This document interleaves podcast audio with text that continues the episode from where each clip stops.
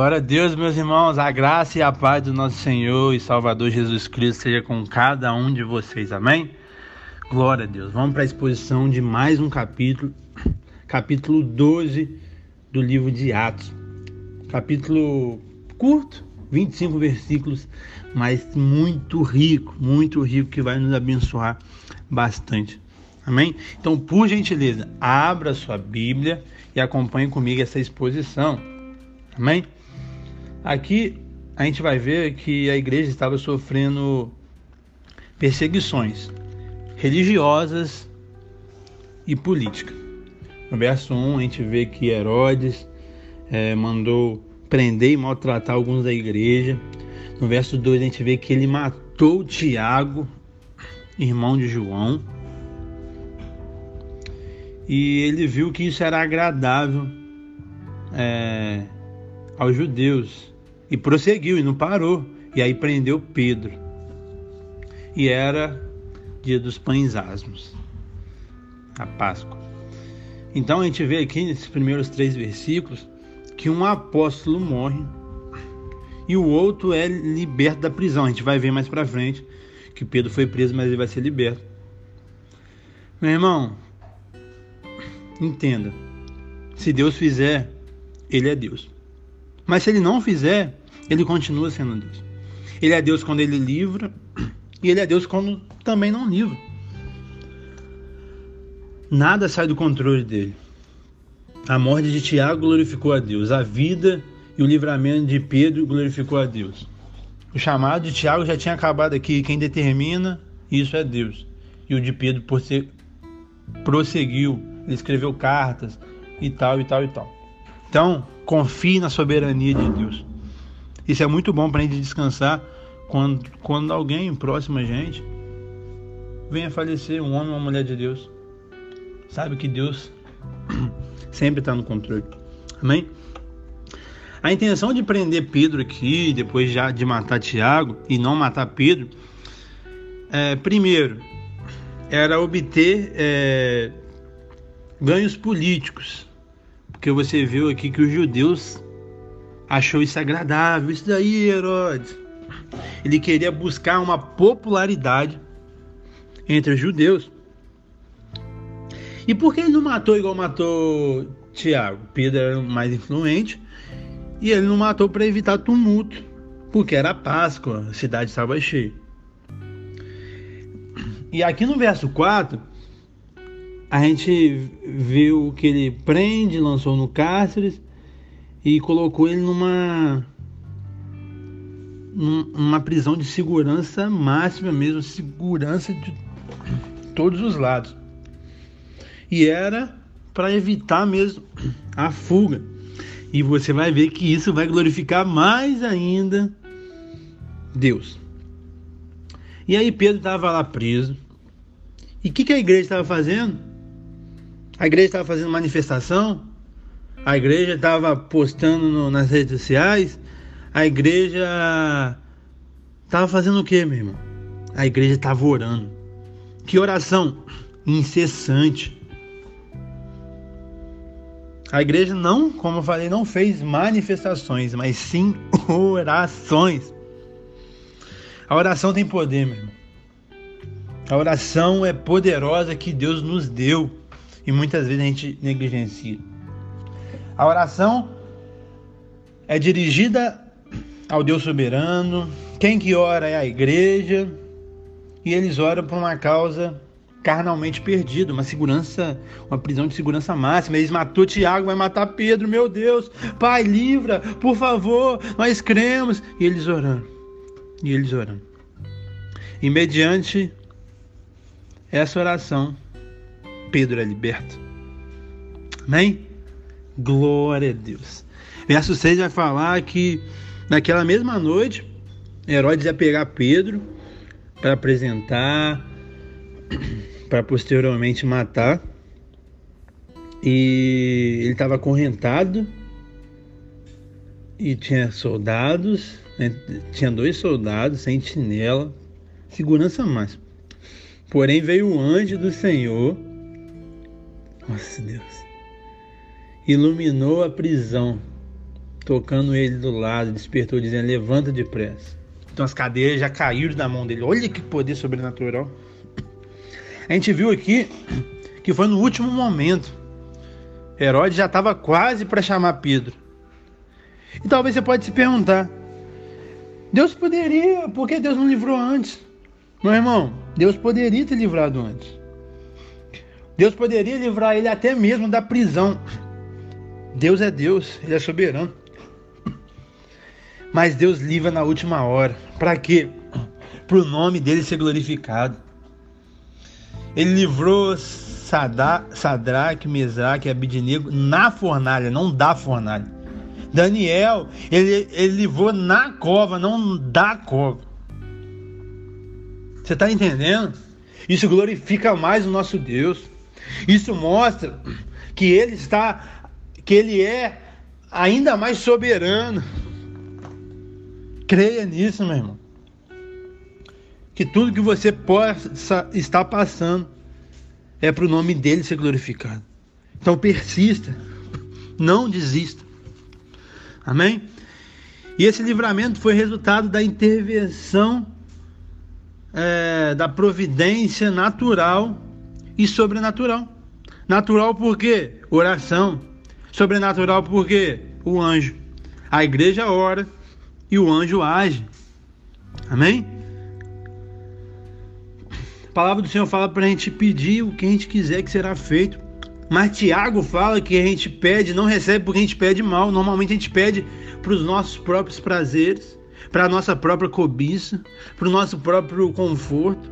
E não coisas certas, coisas que vão ser para o avanço do reino dos céus. Por isso que muitas das vezes é, a gente não obtém o que a gente pede.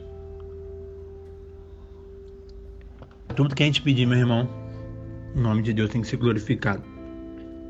Amém?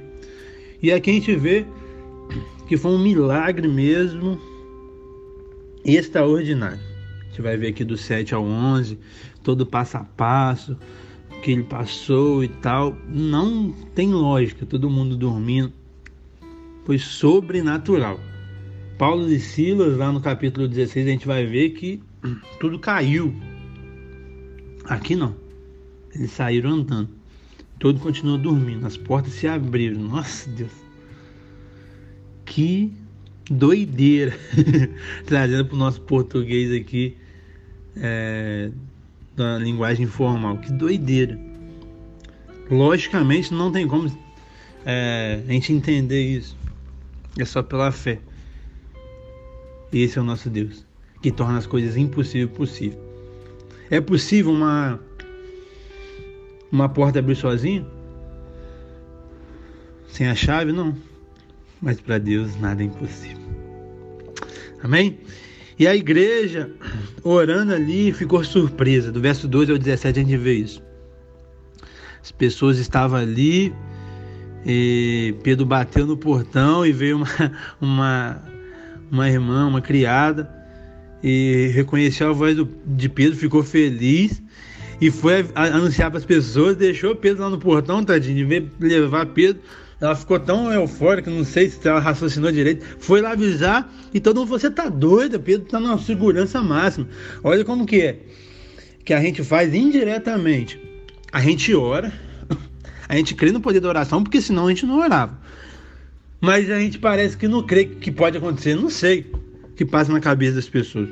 Meu irmão, oração tem poder. Não faça igual eles, não. Eles têm que ver para crer igual Tomé.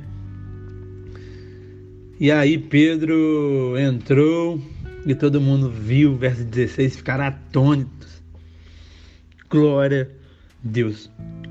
Verso 17 vai nos mostrar é, que ele contou como tirava, falou para anunciar isso a Tiago, aos, aos irmãos e retirou para outro lugar. Nesse momento, Pedro vai evangelizar outros lugares. E aqui termina o relato bíblico de Pedro, no livro de Atos, né, dos Atos de Pedro. E aqui vai focar mais nos Atos, a partir do verso 13, nos Atos de Paulo. É basicamente dividiu Do 1 ao 12, Pedro, e do 3 ao 28, Paulo. Esses dois apóstolos de Deus. Amém? Glória a Deus. E a derrota dos inimigos de Deus a gente vai ver aqui agora. Deus deixou confuso e envergonhado os inimigos. Olha, verso 18 e 19. Amanheceu e, o, e os soldados não sabiam o que tinha acontecido com Pedro. Herodes tentou procurar e não achou. Chamou sentinelas,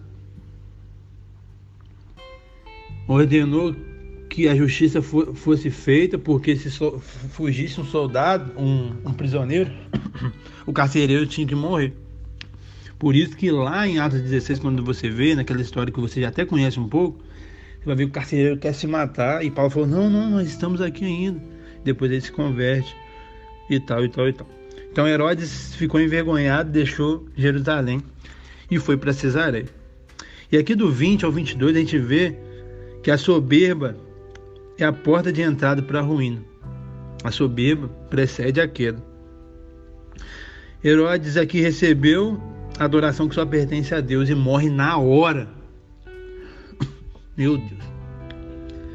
Então ele chegou lá é, em Cesareia e tal, vestiu as, os trajes, os traje real, assentou no trono e falava ao povo e o povo falava: é um Deus e não de homem. E ele recebeu essa glória para ele. A glória que só deve ser dada a Deus. E ao mesmo tempo, ele morre. O mesmo anjo, meu irmão, que dá para entender aqui, que libertou Pedro, matou Herodes. Meu Deus. Esse é o nosso Deus. Pedro em nenhum momento orou para Herodes morrer. A igreja em nenhum momento orou para Herodes morrer. Aprove Deus que tomar essa atitude, porque Ele sabe de tudo. Essa atitude de vingança, de ódio não tem que estar no nosso coração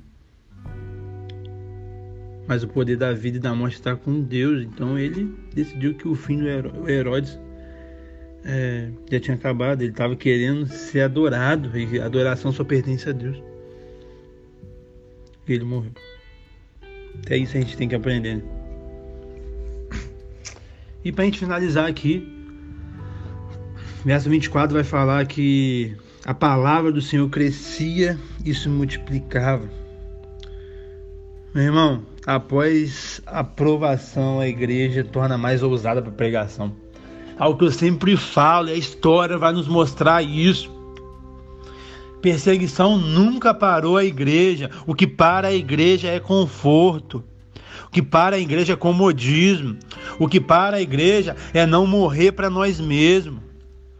O que para a igreja é querer que a vontade dos homens seja feita e não a vontade de Deus. Perseguição nunca parou e nunca vai parar a igreja. Tenha isso no seu coração. E no verso 25 a gente vai ver que a igreja amplia a sua visão missionária. Paulo e Barnabé é, foram para Jerusalém, levou João Marcos, e ali no verso, no capítulo 13 que a gente vai ver, no próximo, no próximo episódio, vai ser a primeira viagem missionária de, de Paulo e Barnabé. Amém?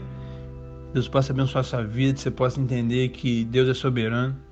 Se Ele fizer, Ele é Deus. Se Ele não fizer, Ele é Deus. A oração é poderosa. A perseguição nunca vai parar a igreja. E Deus é soberano, Ele está no controle. Esse, esse, se esse episódio te abençoou, por gentileza, compartilhe. Tchau, tchau.